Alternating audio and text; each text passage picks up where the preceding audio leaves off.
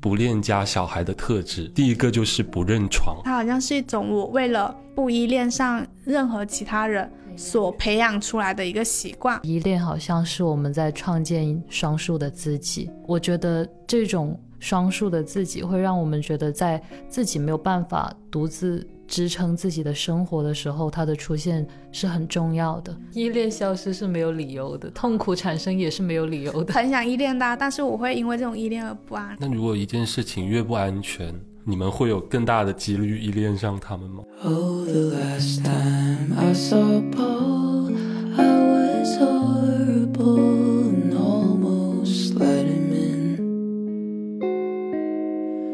？But I stopped and caught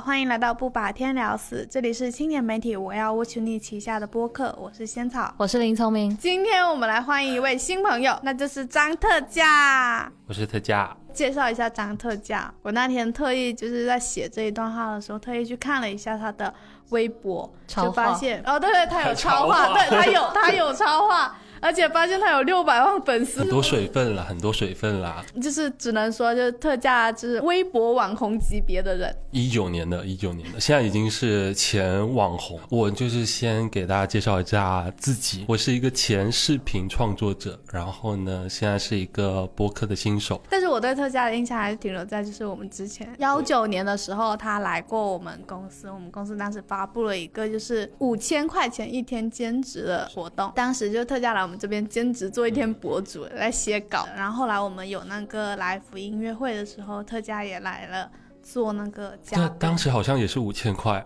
我那个时候有给你钱的，对，好像也是五千块。所以我们的缘分数字就是五千，两次都是五千块，就是五千块唱两首歌。然后，但是唱了两场嘛，我当时有一种就是那个白玫瑰那种感觉，就是情深深雨蒙蒙去驻唱，然后驻唱一天有五千块。大广州，然后现在又三年过去了，然后特价现在是不怎么拍视频了，是吗？对，因为我一开始自我介绍里面加上前视频创作者的原因，就是因为我应该有一年多的时间没有认真的拍过一个视频了。之前视频很火的系列是职业体验系列，对的，就是大家可能。也会有有一些朋友，其实之前会有看过，就是他会去体验各种各样的职业，然后把那一个职业体验的过程拍成视频嘛。是的，这也是熟悉的一种。我们已经三年多没见了，然后不知不觉就是现在整个社会也发生了很多改变，然后氛围也很不一样嘛。就是什么改变呢？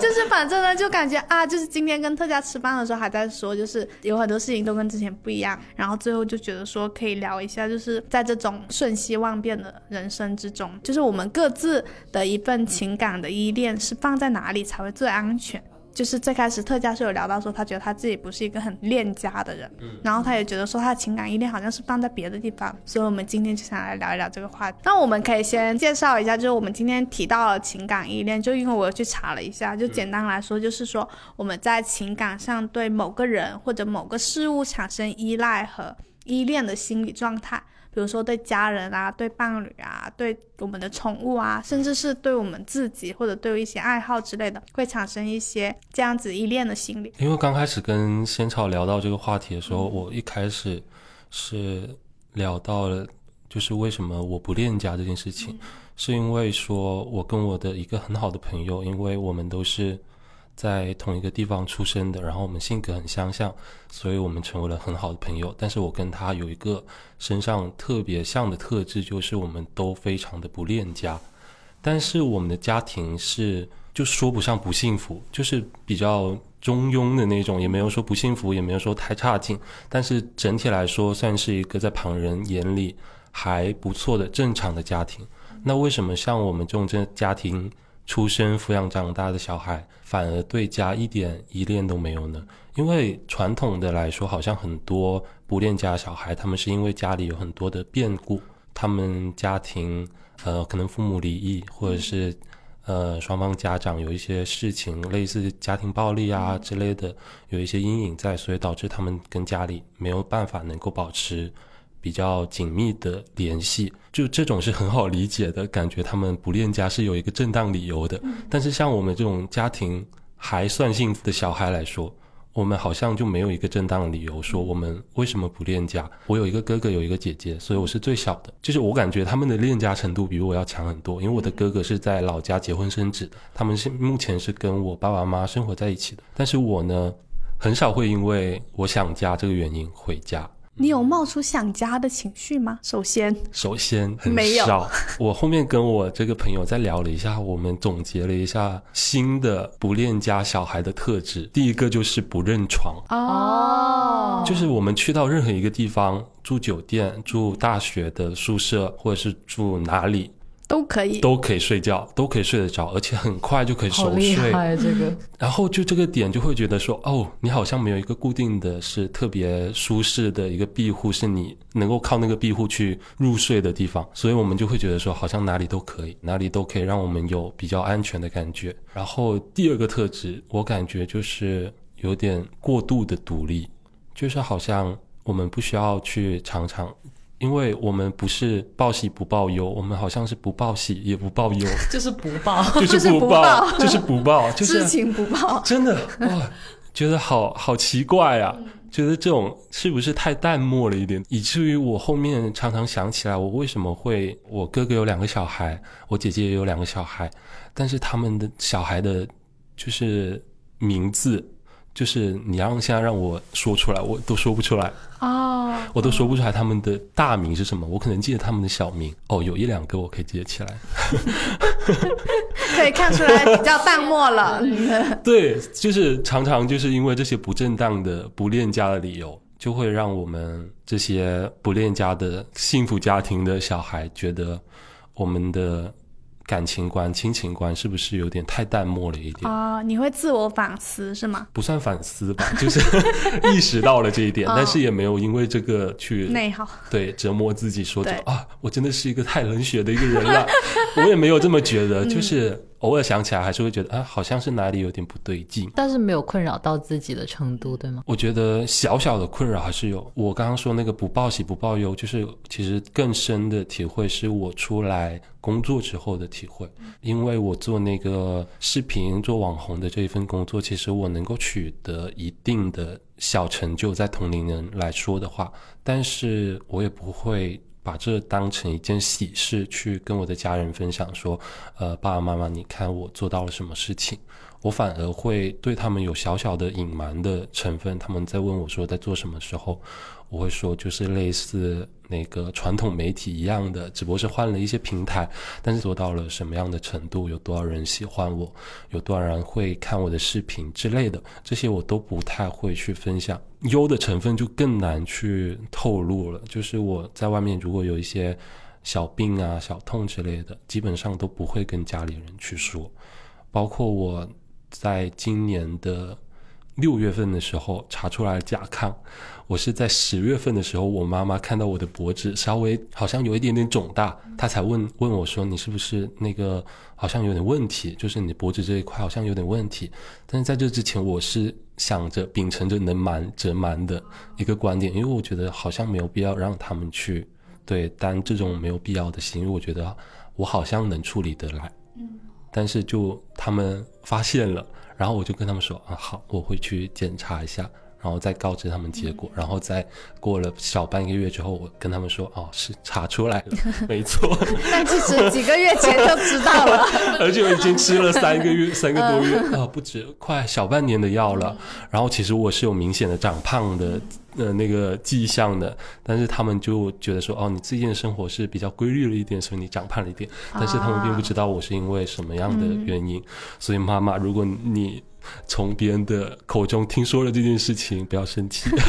他会从这期播客里边听说，是吧？觉得特教是那种很让人放心的小对孩，啊，对啊，就是是放放心，但是我我觉得，其实我不会因为我的不恋家或者我不跟家人保持特别紧密的联系而感到愧疚。但是今年在那个假期里面，我就是跟我的两位女性长辈，其中有一位是我的妈妈，聊到了结婚的事情，然后我们就。进行一些观点的求同存异吧，还算是一次比较友好的谈话。在这个期间呢，我列举出的一些，因为我的观点很明显是说，我未来可能不会考虑要结婚呐，或者是我对家庭的这种，呃。观念，没有很深的执念之类的，但是他们也会分享一些就是想要说服我的点之类的。在跟那个时候，我为了列举出我的论点，对我我我非常的深明大义的我说我没有要说服你们，但是我还是列出了我的论点们。我说论点一是什么什么什么，论点二是呃我很独立，我在外面做什么事情不需要家里操心，不需要家里给钱，然后。中间透露出一个信息，就是我在呃一两年前时候做过一个肠道的小手术，就是一个息肉的那个切除手术，是一个非常小的手术。当时我也是秉承着没有跟父母说的一个理念，但是我妈妈在听到的时候，她哭了。就是在当时，我就觉得说啊，原来你隐瞒这些信息，他们是真的会觉得难过。然后我就觉得啊，好像当时就是真的，好像她的很突然的眼泪，让我觉得啊，很难表达那种感情。是对。就是你会可能在那一瞬间感觉到自己一直以来的不说是有一点让他们受伤了。那个时候是真的说有在反省，说你不恋家到底是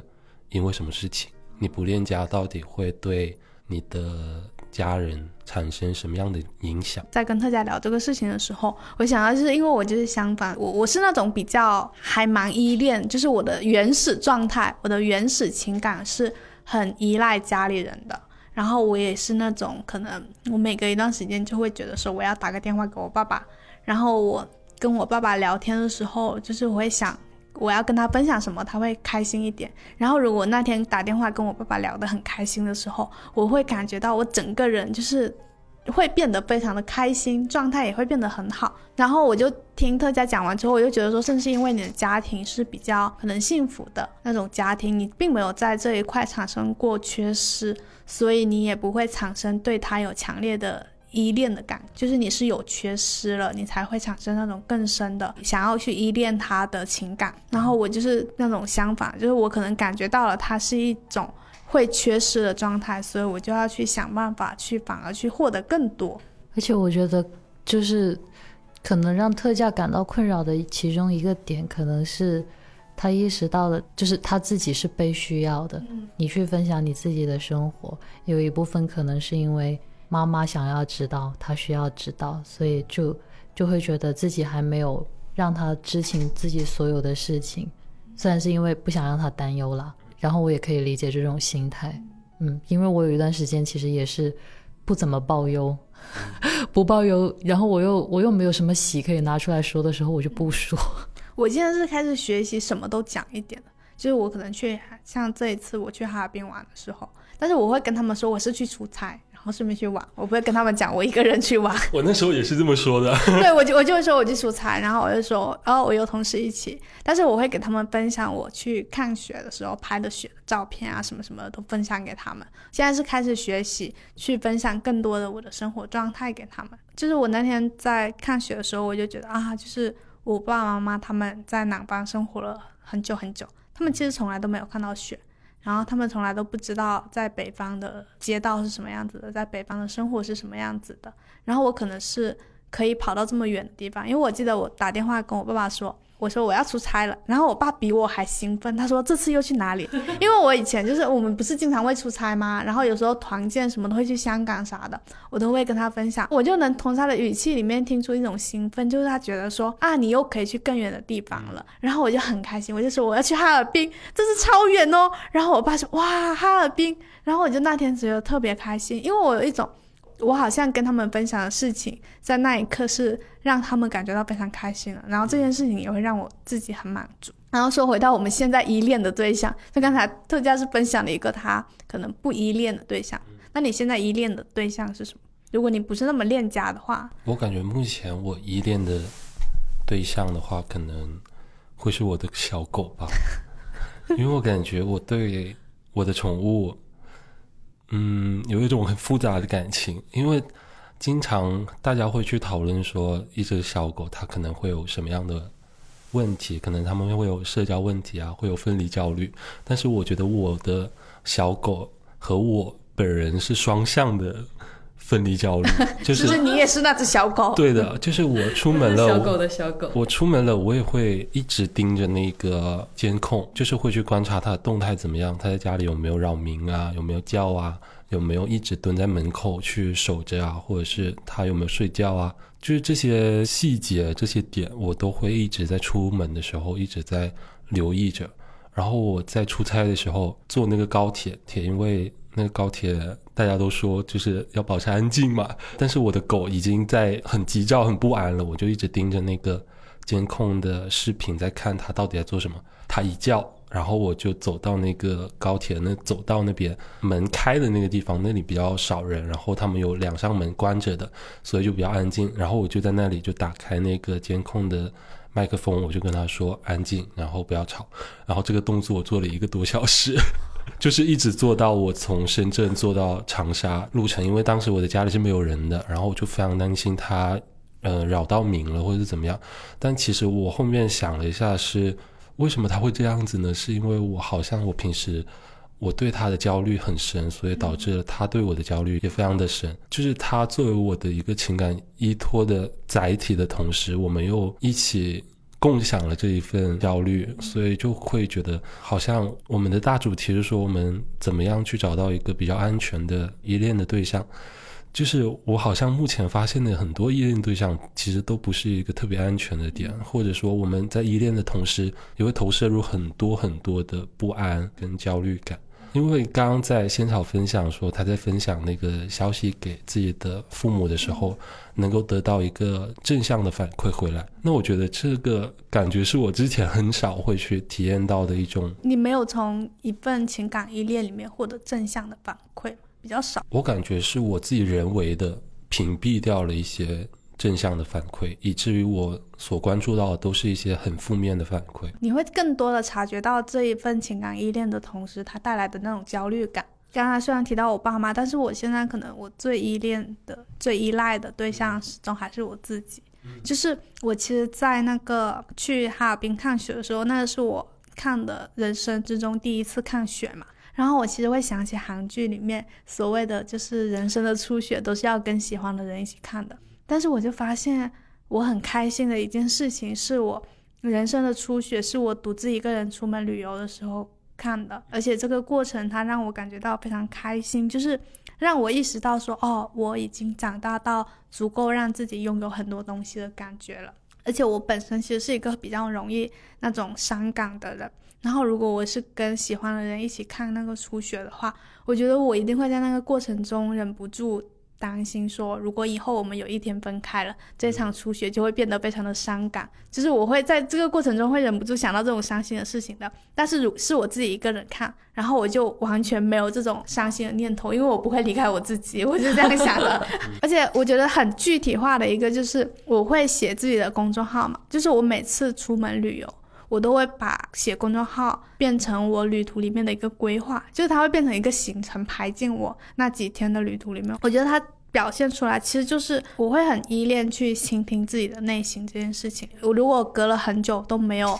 写自己的个人公众号或者写日记的时候，我其实内心会感觉到很不安。如果我也有一个像特佳那样子的监控的话，我觉得我可能就是那个监控一直看着自己内心的小人，就是在想说他现在在干嘛，他在想什么，他在做什么。然后如果我有一段时间没有静静的去听他要说什么。他想要什么的时候，我就会觉得啊，我很想念他，我必须要留出一段时间去倾听我自己。这种对自己的依恋，就我甚至觉得它并不是一个我很原始的状态，它好像是一种我为了不依恋上。任何其他人所培养出来的一个习惯，就是培养出一个我必须要去依恋我自己嘛。因为我觉得，就是虽然我们希望说我们可以找到那种很安全的、可以寄托我们情感的地方，但是在这之前，我们会经历很多不安全的时刻。有哪些时刻是会让你们意识到说，这种把自己的情感依托在某个地方的状态其实是不安全的？你没有感受到那种不安全的时刻吗？其实是有的。我刚刚听特价就是说他跟他小狗的关系，然后仙草跟自己的关系，会让我觉得依恋好像是我们在创建双数的自己，就是这个自己可能就是逐渐让我们依恋投射的那个对象跟自己越来越相似，但它有可能是。完全不一样。比如说，我很焦虑，但是我喜欢的人他就是一个相当松弛的人，也有可能是反面的自己。我觉得这种双数的自己会让我们觉得，在自己没有办法独自支撑自己的生活的时候，他的出现是很重要的。但是我我会有过依恋失败的时刻，就是我从小家里面爸爸妈妈就是非常非常就是有点溺爱我的那一种。过分的，对，就是我的家庭氛围，就是家人会非常密切的关注我，就尤其是我离家，我我离家去上大学，我在一个比较远的城市读的书，然后出来工作，回到广州的时候，我爸爸妈妈就松一口气，就是我意识到他们依赖的是我需要他们的感觉，但是我到十八岁之后，其实我已经不太能够提供给他们这样子的感觉了，因为我念大学，我就会。见到很多不同的朋友，然后发现自己可以处理很多事情，自己可以安排工作，然后就是把自己的生活过得很好。这个时候，我的爸爸妈妈就会觉得啊，他们失去了那一份因为我需要他们而带来的那种对生活的一部分支撑感。我意识到这一点的时候，已经是在我工作的时候了。我在工作的时候，其实也是那种不会抱忧的人。然后呢，我妈妈是那一种，她会认认真真的。阅读我写过的每一篇文章，我发的每一个视频，他都会认真的看上十几遍循环的那一种，所以他就会在想，说我文章里面写到的状态，或者是我视频里面呈现的状态，是我没有告诉他的东西，他很想要进入我没有诉说的那个部分的世界。这个时候，我就会有意的放大自己的一些生活中的小问题，然后去跟他说啊，我遇到了一个这样子的烦恼。然后我不知道怎么办，妈妈，你觉得我应该怎么办？就是我会给他们创造这样子的提问，让我妈妈觉得我还是可以解答我女儿的生活，我还是可以给她指导意见。但其实我已经把所有事情都处理好，我只是在假装我无助跟无知。然后让我没有想到的事情是，这套方法我用了大概呃三个月这样子，我发现一个问题，就是我妈妈在我跟她报喜的时候，或者是我跟她说啊，我做成了一个事情，我自己去像仙草那样自己去旅行，或者是独自出差完成了一个什么工作的时候，她会跳出来说，你现在先不要那么得意，你不要忘记你之前连那么小的事情都处理不好。他会反过来，会让我觉得啊，我好像我不应该这么做，暴露的太多了，是吗？就我我在想说，我又不能告诉他，其实我跟你讲的那些问题，我自己都处理的还蛮不错，已经处理完再告诉你，这样会对他有一个打击。但是他会觉得，他接住我的弱点的时候，他会觉得，他也需要让我反复的提醒自己啊，你就是这些地方，你就是做不到的啦。然后一个假的我就在我妈妈心里面出现了，那个不是真的我。但是我妈妈需要假的我，这个时候，但是你在他面前又没有办法证明那是一个假的，对你也不敢，对你也不敢证明那个是假的，那个就是假的。然后这对于我来说，我就想说，我就很纠结，我纠结了很长一段时间，然后我就开始又换了一种方式跟他说，这是我做到的事情，我又做到了一件事情。我妈妈说，你不用在我面前逞强的。感觉天哪！之前画的那个形象太深入了，现在要用橡皮擦重新擦，但是妈妈不准。这这也算是一种建立人设的过程吧？对啊。父母人在父母面前 cosplay 了一个不太好的角色，所以他现在还会觉得你是在逞强，是吗？我现在沉默，就是我就不说。问我工作怎么样，我就告诉他我工作吃了什么。就是我们不要聊问题，我们聊细节。就是我会避开这一些。嗯。但是我也很难过，我发现其实我还是依恋妈妈，在她看不到的角落，我踢到桌角，就是赤脚踢到。那个桌子的脚边很痛，我第一时间还是喊妈妈。然后这也是我不太会跟他说的事情，因为我怕他会说你怎么怎么了，严重吗？就加深了他 对，就加深他的刻板印象。对，所以我真正需要他的时候，我也不太敢告诉他。你在踢到桌角的时候，真的会喊妈妈这两个字吗？会啊，我不会，就是弄到啥就妈妈呀，单字就是妈。或者是妈妈呀，真的会？你不会是吗？那你喊的是啊？我感觉啊，应该是一个比较常规的条件反射吧。妈妈的话，我我被邮件出来的炒菜邮件到是妈妈。对我们也是，我也是这样子。哦，那种妈妈呀，不是口头禅吗？就是真的是一种，就是条件反射。我真的是喊妈妈，联想到了妈妈 这个人。真的是，但我是联想到，因为我记得我好像之前有看到过，他是说就是那种。就是你对妈妈的需要，就是表现在这种即刻的反应里面的，所以你确实不太恋家。对，但是我必须要澄清啊，我对妈妈是非常崇拜的。那特价有没有什么就是不安全的依恋时刻？因为小时候其实我的成绩一直都是比较好的那种，但是我热衷于跟成绩不好的，但是特别受欢迎的朋友们、同学交朋友。然后他们有一个特质，就是他们家都特别有钱。然后就是在可能五六年级的时候，他们已经拥有了人生中的第一部手机。因为我是九七年出属鼠的，那个时候出生的小孩在五六年级可以拥有一部很贵的手机，是一件特别厉害的事情。但是我的朋友里面，呃，大概有五六个人吧。只有大概两个人没有手机，其他四个人都拥有一部特别精美的诺基亚的或索尼爱立信的小手机。当时的特别特别羡慕的，而且我的那种感觉呢，我跟他们做朋友，但是我没有跟他们一样的呃家庭的条件，但是我选择跟他们做朋友，那就相当于说我好像要努力的去跟上他们的爱好啊。当时在玩那种 QQ 空间的抢车位啊、种菜啊，就是那种 QQ 农场这类东西。就是你可以在电脑上面操作，你也可以在手机里面操作。你在手机里面操作的话，你就可以比别人抢得更快，把那个菜摘得更快，你就可以及时的收割你在农场里面的菜，及时的给你的牛啊、羊啊喂粮食，让你的等级升得更快。但是当时的我就没有办法做到，我只能在回家之后去用电脑，然后。去摘我的那些菜，但是我的朋友们已经名列前茅，所以他们的等级一直都比我前很多很多，感觉像妒忌，我感觉不像羡慕，就是我非常妒忌他们有很好的家庭条件，可以在这么早的时候提供给他们一部精美的小手机，让他们能够抢车位，然后摘什么，还有挂 QQ 升等级什么的，当时我都觉得特别的羡慕，在那个时候。因为我是在初二的时候，因为我人生中的第一部手机，我还记得是一部索尼爱立信的 C 八零三，就是一部滑盖的手机。然后这部手机的来由呢，就是因为我跟我的妈妈冷战了大概一周，她虽然一直没有问我为什么，但是她能够感觉出来我因为什么不满。就是因为我当时常常会用他们的手机去玩一些什么东西，我感觉他们应该看出来了，我很渴望有一部手机。在那个之前，我一直常常在梦里面，就是梦到我拥有了一部手机，然后我一直把它握在我的手上。我在梦里面，我就一直把它握在我的手上。我因为我能够意识到那是梦，明确的知道。我在那个梦里面拥有那个手机不是真的，然后我就握得很紧很紧，我感觉我在睡觉的时候就是一直握在，然后握在胸口的那种感觉。但是我也非常清楚的知道，我醒来那一刻它肯定是没有的。所以在我当下拥有那部手机的时候，它是我妈妈就是。看出了我为什么不开心，并且我跟他说明了软磨硬泡了之后非常久。我还记得在我们家的那个木质的楼梯上面，我坐在那个楼梯里面，对着那个镂空的地方跟他喊话，就是他一直在跟我说一些呃为什么要拥有一部手机之类的话。然后我就我感觉我当时的应该没有说什么话，我的喊话应该是沉默的喊话，就是那种眼含泪光的那种喊话，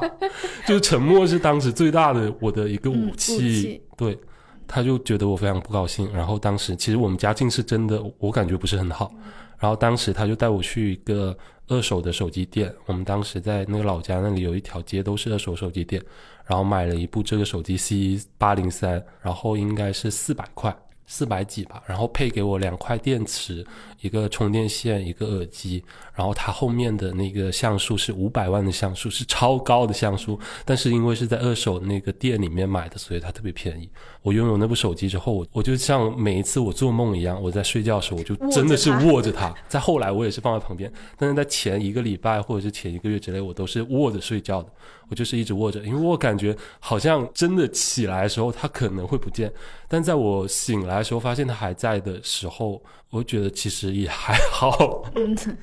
就是我觉得好像也没有特别那个，我把这个作为一个我当时的一个特别重要的情感的寄托，我感觉特别是在我今年双十一的时候，我买了那一部我在童年时候特别想要那部手机。它是一部诺基亚的手机，五三幺零还是五三零零之类的吧。它是一部音乐手机，它在那个某宝上面只要一百四十八，就是在前两天把，我拿到手了，我就真的觉得哇，真的很没有必要呢。就是这么小的一个手机，然后它的屏幕大概只有半块那个旺旺仙贝那么大。真的是特别真的很小特别小很小很小。我拿到时候，我第一个感觉是说，哇，好精致的一一个手机啊，就是它保存的很好，因为是二手手机，样子也是我小时候一定会喜欢的样子，但是我就是没没有什么特别的感觉。因为你长大了，对，因为我长大了，因为你已经不再是小时候那个你是了。的，我已经就是真的是在最想要它的时候，就是没有拥有过它。然后，但是我现在拥有它的时候，我真的是完全没有什么感觉。那么这么小的一块屏幕，就是居然会成为我小时候的自卑的一个载体，作为我一个非常重要的一个情感寄托的载体。我觉得，哇，小时候真是不知道在想什么呢。而且当时我觉得妈妈应该是有有稍微有点失望吧。我觉得、啊、我的儿子居然居然这么虚荣，他朋友有，他也要有。我刚才听他讲，我会感觉就是那种对一些物质上面的情感的依赖，他其实还蛮脆弱的。就它有点表层，就是它表面非常的华丽，非常的盛大，但是当你真正拥有它、进入它的时候，突然发现它很薄，就是它真的薄到就脆脆的，然后你一进去它就破了。然后当你身处其中的时候，发现原来也不过如此。很多时候买到真正喜欢的东西的时候，那种感觉就是这样子的。然后我自己的那一种不安全的依恋是，就是友情上面的。我记得我以前就是很依赖我的一个朋友，然后我们有一次其实吵过一次很严重的架，就是三天没有联系。但是哇三天就是没联系其实其实我跟你说，对对对，这之前我们的聊天记录就是好几年，每一天都会聊天啊。嗯但是就是那三天就是空出来了，然后那三天的感觉对我来说，我就是整个人就感觉到非常失魂落魄，很难受、很伤心的感觉。我就感觉啊，我的生活里面好像缺了一大块东西，非常的难受。几天之后，他的气消，因为是我惹他生气，我先做的不好的事情，然后他气消了之后，他当时就是他是在微信上就是拍了拍我，然后一般别人拍了拍你，你就会回拍回去嘛，然后我就回拍回去之后，发现他把他的后缀就是改成了我们和好吧，哦，然后我当时就是就是我当时就在办公室，然后突然之间一下子我就感觉我整个人活过来了，哦。我就想说天呐，就是我的朋友找我和好了。然后我就特别开心，我就 Oh 假装 我就假装什么事情都没有发生，发给他一个我正在看的视频。我说这个视频很好看，就是有那种，嗯就是其实你心里很开心，但是那一刻你就是要假装什么事情，对，若无其事的感觉。然后我就一直以为，就这件事情其实过去了，我觉得就是我们也和好了，对我来说没有别的影响嘛。但是就是今年的时候，就是我又有一次惹他生气了，对不起，我是一个真的很容易惹别人生气的人啊。其实这一次我会感觉说，我们两个好像都是。有一点点，就是并不是全然都是我的问题的，就我其实也有一点不理解他为什么这么生气。然后当时我们也是之间变得有点尴尬，然后有几天都是没有联系嘛。然后我那时候其实有一点被召唤起了之前我惹他生气的那一次的感受，就我发现我好像就是那一种受伤的感觉和难过的感觉，它是会被唤起来的。那那几天我就会意识到一件事情，我说啊，就是原来人跟人的关系就是这种很脆弱的，就是有些时候人和人之间，就是你们理解上只要出现了一点错位，就会变得有一点互相的不理解，变得有一点互相的没有到憎恨的程度，但是会变得有一点互相讨厌的感觉。然后这时候你对他的那一种依恋就会，他就会拒绝掉你，他就会拒绝掉你原本有的依恋。然后那种受伤的感觉就让我产生了一种很不安全的感觉，因为我其实我觉得我是一个会对保护自己有那种应激反应的人，然后如果我一旦察觉到外界会有那种伤害我的感觉，我就会立刻变得很应激，然后会变得很想要就是隔绝掉我跟外界的所有联系的。虽然我们后来和好了，但是其实我觉得我还没有完全从那一种就是受伤的感觉里面恢复过来。我们有一次在聊天的时候，其实他也有讲说，他说他在就是关系上是有一点洁癖的，就是他好像对朋友会更严格，就是有时候会觉得这样子好像也会伤害到朋友这样子。然后我听到他讲这些话的时候，其实我心里有在想说，哦，就是他也承认了，他可能有些时候对朋友的更高的要求，其实也会伤害到别人的。那我受伤的感觉其实也是合理的，并不是因为我一种自己的脆弱，而是一种就是它是一种真实存在的感受。虽然我们后面关系好，但是我有刻意的在避免自己陷入以前那一种完全的去依赖和信任一个朋友的感觉。就并不是说你不想再跟他做好朋友了，而是有一种就是要认识到你跟朋友之间有时候就是会因为一些摩擦，而让那一份依恋变得很脆弱，变得很容易破碎。而且我当时就是想起了，就是以前我爸跟我讲过一件事情，他就讲说，就算是交朋友，但是你不要以百分之百的、绝对的去相信对方，把自己的全部情感都交给对方。他说最后是会受伤的。因为我以前一直不理解我爸为什么会这样说，我就想说我爸年轻的时候一定是被朋友背叛过吧。就是我觉得你只有被朋友背叛过，可能才会有这种感觉。但是我现在就发现，原来并不需要到背叛那种程度，原来只是一次，可能只是一次摩擦，你就会感觉到，哦，原来朋友也是那种会伤害你的人啊。然后这个时候就会产生那种不安的感觉了，就是开始对依恋这种状态感到警惕。对，而且还有一种就是我其实以前对我的工作也很有依恋的感觉，就是真的很难理解。就是我太喜欢我的工作了，以前就是我很喜欢我做，以前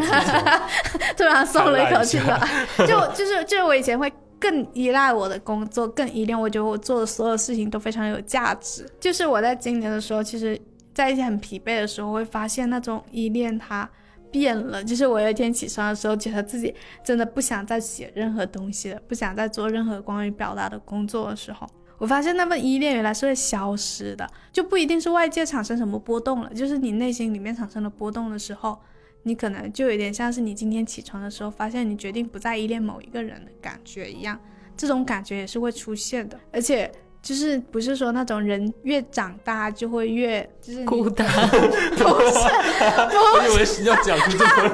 不是，就是人越长大，就是你活得越久，你就会看到以前看不见的东西和见识到以前没见识到的东西嘛。我就会感觉这也是一种，就是你越长大，你就会越发现，原来一份依恋是会从你自己心里消失的，就它可能没有外界的干预，但是它就会自己消失。拿到这个选题的时候，我一直在理说有什么东西有可能会成为我的依恋的对象，唯一没有列入的就是工作。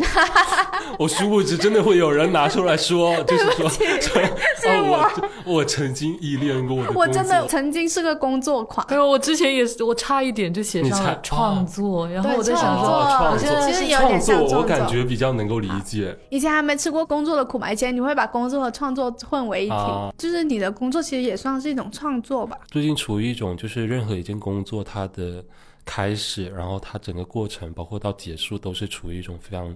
艰难的过程，我自己给我自己创造了无数的阻力在里面。我就会在这件工作刚交到我手上的时候，我就会在我的那个草稿纸上面先写上说，这只是一件工作完成了就会过去。我就一直在反复的写这几个字，然后提醒自己，这只是一件工作，很快就会过去。但是我真的发现，我真的不知道是什么原因，我就是非常难去投入一件工作。然后在它的每一个过程、每一个步骤，都好像把我的整个人，就是我是一个没有办法多线程的去完成一件事情的人。就是如果你给到我一个工作的话，我只能把我整个人非常不愿意的投入在里面。但同时，如果有其他事情、外在的东西丢进来的时候，我就会觉得格外的痛苦，格外的没有办法说把我自己分开一半去做一些其他的事情，甚至是吃饭这件事情，我感觉都很难做到，就是我没有胃口。如果我丢出去一个脚本，就是我可能在客户群里面，然后我丢出去我已经写好的大纲、写好的脚本丢出去了，然后我现在应该要去吃饭，但是我在吃饭的那个。期间我会非常的惧怕听到，呃，手机有那个消息的提醒，我会觉得就是完全不能接受有 有这个消息的提醒。开免打扰吧，开免打扰也不能，因为那个消息是我的心里面传出来的，我就会时时刻刻想着他给我这个反馈，他无论给的是好的反馈还是坏的反馈，我都完全不想要收到，因为我完全不想要。往下推进，我就想说收掉结束。如果他跟我说你这个脚本不行，我们不做了，好，OK，我可以接受。我就是这种心态啊。然后我觉得这种心态其实是特别可怕的一种心态。那就是依恋消失是没有理由的，痛苦产生也是没有理由的。其实我还挺好奇的，就我一直以来就是觉得你在网络上是一个被很多人喜欢的人嘛，因为你的工作，因为你的视频，然后其实是有很多人都知道你喜欢你的。那你会依赖这些喜欢吗？其实，在我心里有一个非常明显的节点，我感觉就是这种虚荣是他们哺育给我的一种虚荣，就是他们让我的虚荣无限的膨胀。我可能当时在我的小号上面发一条文字的内容，然后可能真的是呃一呼百应的那种感觉，就是你发出去的当下，然后接下来你再去点进去，就有很多人给你留言说你要怎么做，你你过得怎么样之九类的。九九加，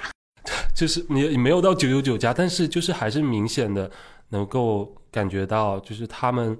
让你的虚荣心得到了极大的满足。这个节点之后，其实是也跟我做视频的过程有关系，就是你在某一个视频得到了极大的关注的前后，他们其实就有非常明显的区别，就是在你的。任何一条消息、任何一张自拍、任何一一个无关紧要的转发，下面都能得到很多的反馈，正向反馈、负面的反馈。就是在我慢慢的呃减少了我视频创作的频率之后，其实也慢慢的减下来了。特别是我感觉应该是二一年底左右，我自己有引以为傲的两个作品，有一个作品是那个环卫工人的，那个是二零年的十月份做的。然后还有另外一个，就暂时不提了，引起了非常大的风波。就是两个其实都是二零年做出来的。然后二零年其实也是我的虚荣心得到极大的反哺的一年吧。在隔年之后，你会发现，其实最后还会跟你保持互动的，其实是最开始的那一群人，以至于我现在可能发一条呃什么东西，可能几十条评论，也是当时最开始的那几十个人。就是他们是好像是没有在更换的一个群体，就是这个既让我觉得欣慰，又让我觉得有点落寞的感觉。就是还是会感觉到，随着你呃作品的产出，随着人气的一些起起伏伏，他们还是会就是在变化，然后会慢慢的影响到你自己。你会因为发出去的一条内容没有及时的得到很多的反馈，就会选择删掉那条内容。我可能过小半个钟回去看，我可能期望他会有多少多少条评论，可能希望他有一百条评论，但如果他只有五十条的时候，我就会觉得沮丧，我就会把它删掉。但是删掉的时候，我感觉，哎，那会不会又对不起之前给我评论的这些人呢？那我就把这一条设为仅自己可见，我就没有把它删掉，就是会在这种犹豫里面去。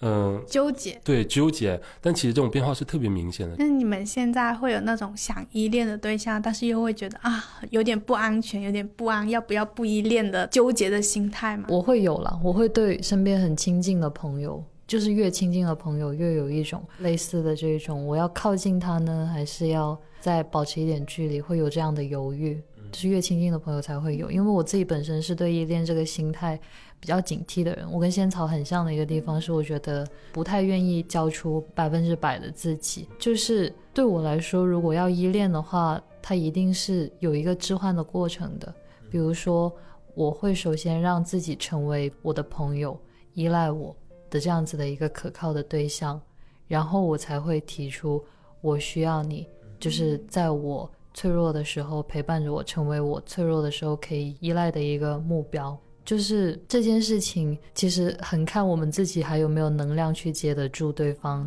提出来的这样子的一种想要依靠你的心。嗯，然后我跟最好的朋友在一起的时候，在我非常不开心的那一段时间，他很频繁的充当了那个被我依赖的人，然后他甚至去。做了就是学习心理，就是做那种心理培训，参加那种心理培训班，然后就带着一个香薰蜡烛来到我的家，然后掏出来的小本子，然后跟我说：“你现在可以说一下你心里面是怎么想。”他像要把那个心理咨询课真的搬到了我的家的那种感觉。然后那段时间是我依恋他，依恋的有些任性的。那一段时间，我甚至会觉得要耗空他了。实际上，就是就是我意识到，我好像在不断的掏空我的朋友，不断的让他从自己的身上提出那种支持跟帮助之后，我觉得我的朋友好像也累了。他是一个很温和的人，所以他不会说出来，但我感觉到他累了。然后我那段时间也没有做任何的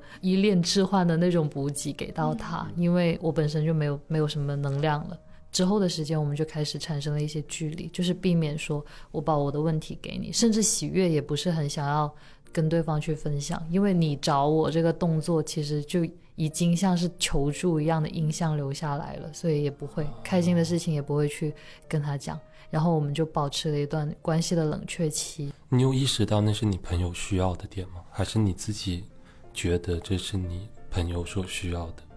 距离？应该是相互都知道的。因为那种默契，因为我们是很亲近的朋友，所以会有这样子的默契，会保留一段时间的关系冷却期之后再去补充能量也好，或者是自己培养自己独自面对事情的能力之后再回来。因为我们两个都是不太想要一直成为对方心中脆弱的样子的人。我也会有这样的心情，但是你聪明可能会觉得就是很害怕自己会让对，就是有点像是我会不会成为你的包袱的感觉，让你感觉到负担。嘛，然后我我的那种就是，如果我真的习惯了你，但是有一天你离开了怎么办的？都好消极哦。对啊，我其实现在是这样子，就是我可能跟我对象就是在一起的时间越长，然后我也感觉到我对他的依恋好像比以前更加深了，然后我好像比以前比刚开始的时候更放心的去依赖他了。就我记得我刚开始跟他在一起的时候，我工作上出现问题之后，我第一反应是打电话给我最好的朋友。然后而不是打给他，但是现在可能就会觉得说，我如果情绪上出现了什么问题，我是可以打给他的，我可以放心的找他。然后我是一个其实睡眠不是很好的人，但是我周末的时候在他那里睡觉的时候，我能够感觉到我可以很松弛的睡一个好觉。跟他在一起的时候，我也会感觉到说，就是我可以整个人变得很轻松，我可以很放心的去做一些。就是开心的事情，所以我周一的时候就回来上班，然后周一晚上就回到我自己的家里。回到我房间的时候，我躺在床上的时候，突然感受到一种很不习惯的类似分离焦虑的感觉。然后那个感觉第一反应是让我觉得很恐惧，我觉得完蛋了，就是我怎么可以习惯他的房间超过我自己的房间呢？我怎么可以在就是想念跟他在一起的时间超过了想念我自己一个人待着的时间？这件事情让我产生了很大的恐慌，就是我会警铃大作。我感觉就是你刚刚提到这种，更像是一种戒断反应，就是你在他家待了几天之后，然后就是特别的需要对方的那种感觉。就像我小时候跟我的表哥表弟们一起玩一个周末，他们离开的时候，我也会产生这种戒断的反应。但其实我感觉不是说你更喜欢他的房间，不是喜欢你的房间，只是因为你就是好像在。度过了一个非常快乐、非常紧密的一个周末之后，又回到自己的状态。我就会全程都会觉得说，如果我真的彻底习惯了这一天，如果有一天他离开，那我会 难，我就是我要怎么办？就是，所以其实我有时候会克制自己周内去见他的心情。自制力好强哦，自制力很强。然后我其实睡眠不是很好嘛，但是很像那种狡兔三窟，就是很好笑，就是我必须要确保。在他之外，我还能够拥有可以很安心的、很松弛的睡觉的秘籍。是工作吗？我谢谢你，就不是。所以我其实为什么平时经常会探索那种一个人怎么变得松弛啊，或者一个人怎么睡个好觉之类的，就是因为我觉得我必须要具备那种独自的能力，具备那种即便。离开了，我我也可以独自生活，这种很日剧。对，就是真的，就是很日剧。我觉得我应该被那种韩剧或者日剧洗脑过度了，蛊蛊惑了，就会觉得，嗯，就是啊，我很想依恋他，但是我会因为这种依恋而不安，然后我会去躲避他，然后我会去做一些备份，做一些准备之类的。因为我们刚刚在聊那个恋家的时候，其实我在那个。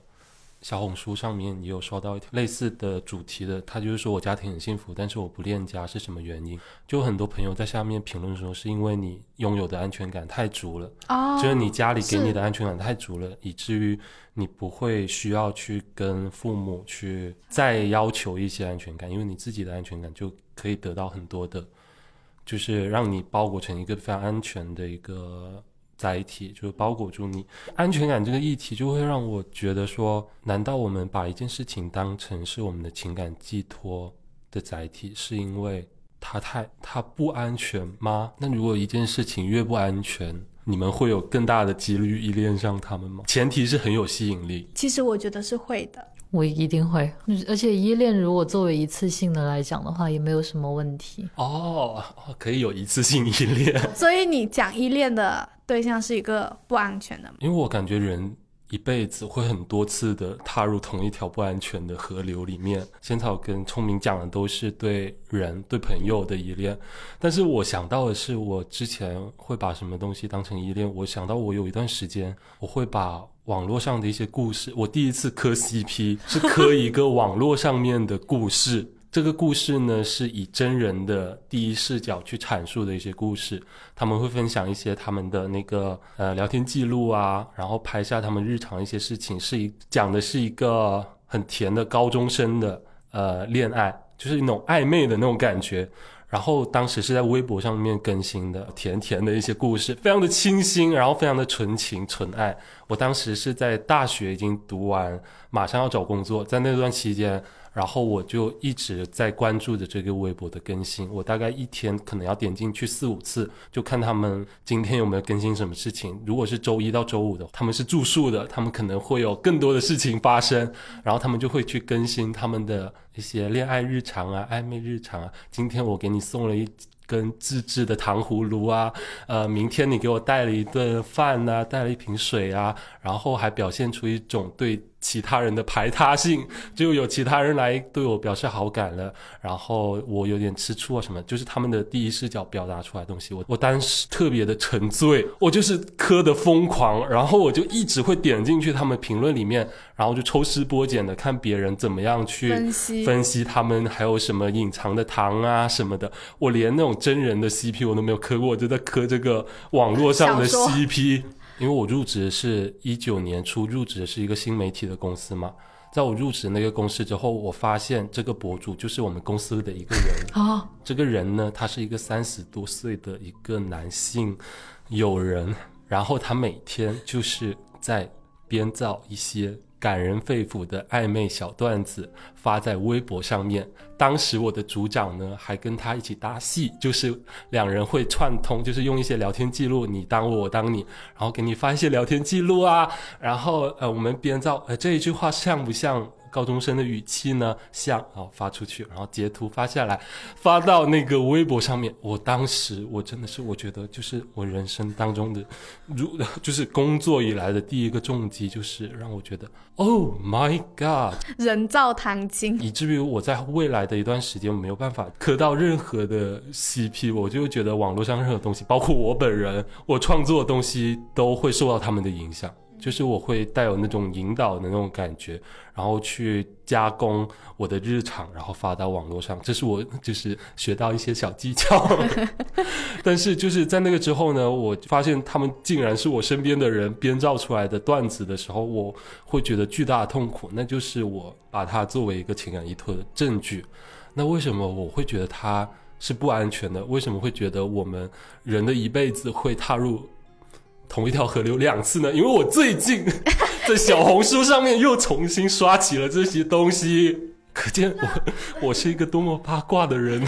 这种故事里面投射出来的情感，它对你有强烈的吸引力，就不管它是真的还是假的。但是你就是向往，一定要是真的。但是你就是向往那一种情感。我感觉现在小红书上面很多营销号基本上都是祖先，就是来自微博，就他们只是转移了一个平台，他们创作内容其实还是一样的。那我还是会被一样的东西吸引。其实一开始呢，我就是当玩笑看，就是我就觉得，哼，引流的，哼，骗人，卖货，煮饭，然后后面你又开始给我卖什么货，然后我就是这种看笑话的。那种感觉，然后但是我点进去看了一第一章、第二章、第三章之后，我就陷进去了。我就会觉得说，好，我心里抱着那种我要看你要玩到什么时候，但其实我陷进去了，我一天又要刷八次进去，以另外一种方式陷进去。对，我觉得。但是你这次可能不会再放入那么纯粹的情感，可能这一次不会离真相那么近。近两天我已经发现，我最近正在追踪的这个故事呢，已经有一些。很假的成分啊，但是我还是继续永葆初心吧，我只能说。所以其实还是蛮危险，就是如果你把情感寄托在一些互联网上的一些地方的话，或者是一个不管是一个博主也好，一个故事也好，其实当就是你最好就不要靠近那个真相，我控制不住哦。你那个是误打误撞的靠近了真相。其他实他反复去验证他是不是真相的过程里面，他会就是没有被验证之前，他都会更加确信他的故事就是真的。嗯，真的很不安，我觉得。真的很不安。我你看吧，家那么安全的港湾，我不靠近，我就靠近这些有的没的。所以说，可能你本身的安全感非常的充足，其实你都不需要一些额外的爱了，你只需要看别人的爱。对，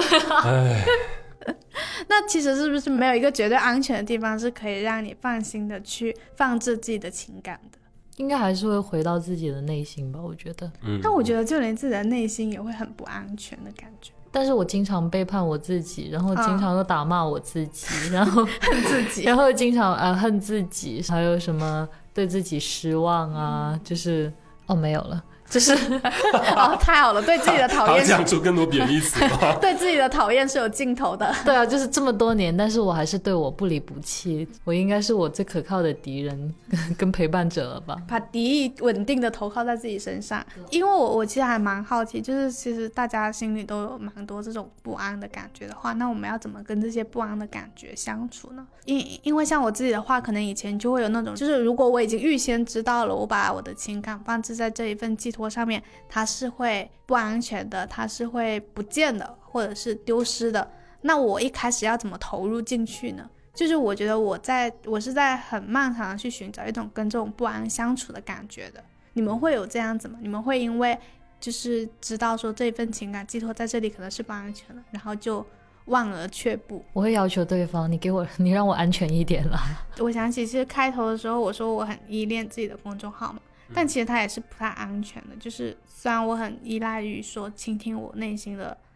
这个方式，但是这个方式它是依托在一个平台上面的。然后我记得就是之前有一段时间，就是不是公众号上有很多号会被炸掉嘛，然后其实我那段时间很害怕，就我经常会觉得说，如果我号被炸掉了，那我之前写过所有东西都会不见，我所有曾经倾听过了我自己的内心，它其实都不见了。然后还有一次是我公司的公众号写过一个广告。就是其实是用我个人很真情实感的内心写出来的，然后一两年后，就那个广告的代言人那个明星塌房了，然后那广告方就他们要删掉所有提到过这个明星的一些东西，然后就联系了我们，让我们把稿子删掉。商我们商务同事就发给我，他说你要不要导出一份 PDF 自己保存？他说我们要删稿了，然后我。当时就是，我就说啊，没关系，反正就是我写的那件事情，那那份心事其实已经过去了，没关系，那就删吧。但是我当时还蛮惊讶的，就是原来就是你就算是自己的内心，你那样写出来了，被放出来了，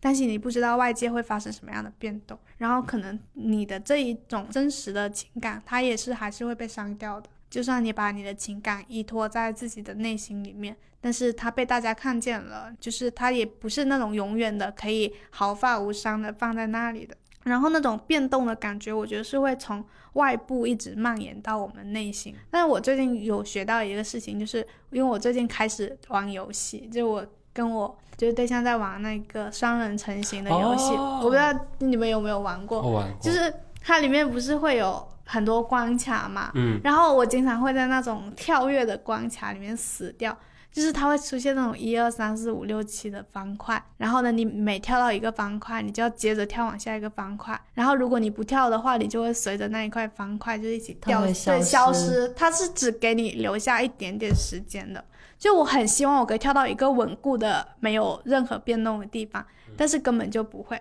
后来我是怎么玩过那一关的？就是我要在自己内心里面数那一个节拍，一二三，然后跳到那个地方的时候，就是你只能站一下，然后又迅速的跳跃起来到下一个地方。然后这个动作其实就会让我感觉到，就是我们的这种情感依恋，它其实很像是你想要找到一个可以跳住然后不动的地方，但是结果发现所有东西都是转盘，或者是它都是会消失的。然后你可能能做的东西，就是要训练好自己跳跃的能力，就是你只能不断的保持跳跃。而且我会想象说，就是更乐观一点的想，就是你跳起来，就是你不得不离开一份你原本所依恋的情感，只有这样子，你才可以跳到下一份可以依恋的情感。其实我的想法跟仙草其实有挺多接近的地方的，因为其实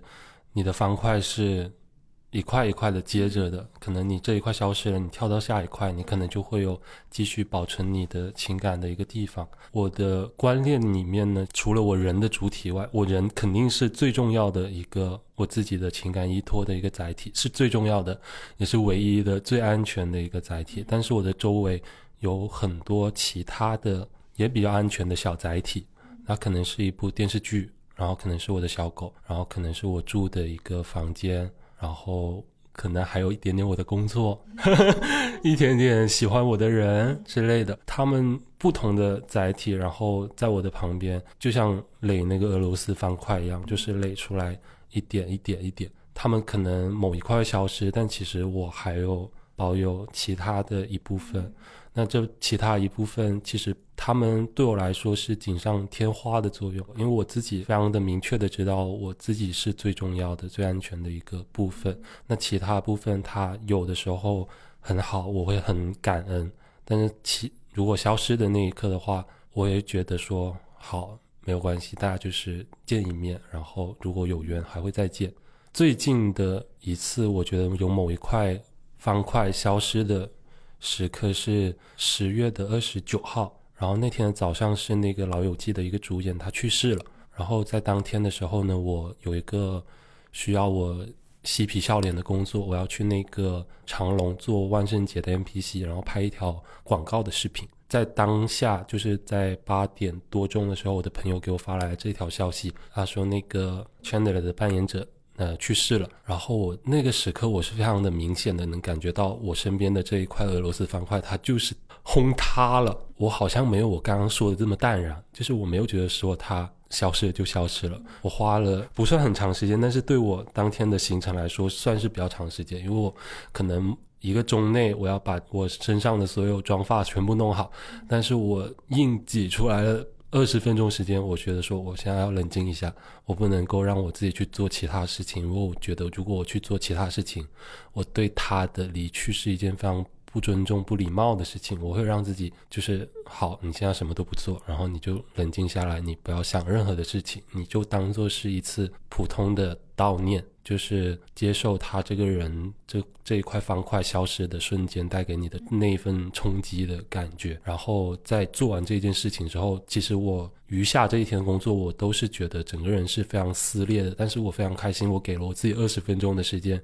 让我去接受这件事情，让我自己拥有了一份就是我可以体面的完成了工作，但是又不会觉得冒犯到你的离去的这件事情。就其实这些安全感，或者说这些。能够抚慰到自己，他们消失了，你也没事的这些安全感，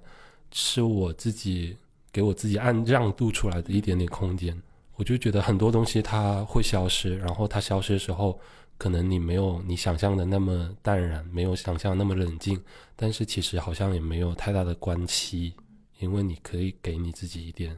时间。就是我们不是那种确保百分之百的安全，不是一定要去寻找那种绝对的安全感，而是去接受说哦，当我内心的确感觉到不安的时候，就是我怎么去跟这种不安相处。这种不安它不会蔓延到自己全部的生活，它可能只出现了一角，它让自己内心的一角产生了波动。然后，但是也只是一角，也它不会蔓延到你的全部生活。然后刚才特价讲的那种，就是有点感觉，就是你要把你的情感依恋分发出去的感觉。我不知道是不是跟我们的教育有关系，就是会有那种你好像要把你对某一个东西是要保持绝对的忠诚的，或者是你一定要在一个单一的对象投入你全部的情感、全部的依恋，才能够证明你对他是非常的爱的。就是我经常会有那种误区，就是。我要怎么样证明我是绝对的爱自己的？或者我要怎么样证明我是不会因为谈了恋爱就抛弃我的朋友的？然后我之前有一段时间会在这里边就是纠结犹豫非常久，就是我觉得说我很难不对其中一方产生背叛感。如果我的恋爱谈得太开心的话，我就会对自己或者对我的朋友产生背叛感。然后如果我跟我朋友相处的太开心的话，我又感觉我好像对我的恋爱产生背叛感。就是我们一直好像在要求，就是如果你对一方有感情依赖的话，你就要把你全部的感情依赖都投射在身上，你不能分出去。如果你分出去了，你就是对每一部分都非常的不忠心、不忠诚。可能从一开始这个方法就不对了。但是幸好我没有这样子的依恋 依恋归属的洁癖。但是我能理解你的那种想法。我觉得这个问题应该是我想了最久也很难回答的一个问题，因为我对于绝对和完全这样子的字眼是有着。我绝对做不到，这种这种第一反应。其他绝对不行，但是绝对做不到。所以，所以我就会我在想说，为什么我对这种第一反应就是觉得做不到，但是又觉得很安心的这种感觉是哪里来？应该就是，呃，特价跟仙草刚刚提到的，我也是有很多碎片化的那种依恋，他们组成拼在一起的时候，对我来说，也许就相当接近那个绝对跟完全了。所以我就没有太思考如何在单件物品或者人上面有这样子的感觉，因为我觉得现在已经是我能为自己做到的最好的一个去依恋别人或者是依恋自己的一个最好的环境。然后我们今天播客就录到这里了。就是我其实有时候也会感觉到我们播客好像也是一部分听众朋友们的情感依赖，然后。可能非常的谢谢大家会愿意对我们产生这样的依赖，就是所以我经常会很害怕，如果我们有一天就是 就是有一天倒台了，大家会不会也觉得很伤心？然后大家会很快的找到下一个播客，但是还在的时候，我们可以成为互相依恋的对象。是的我们也很依赖听众。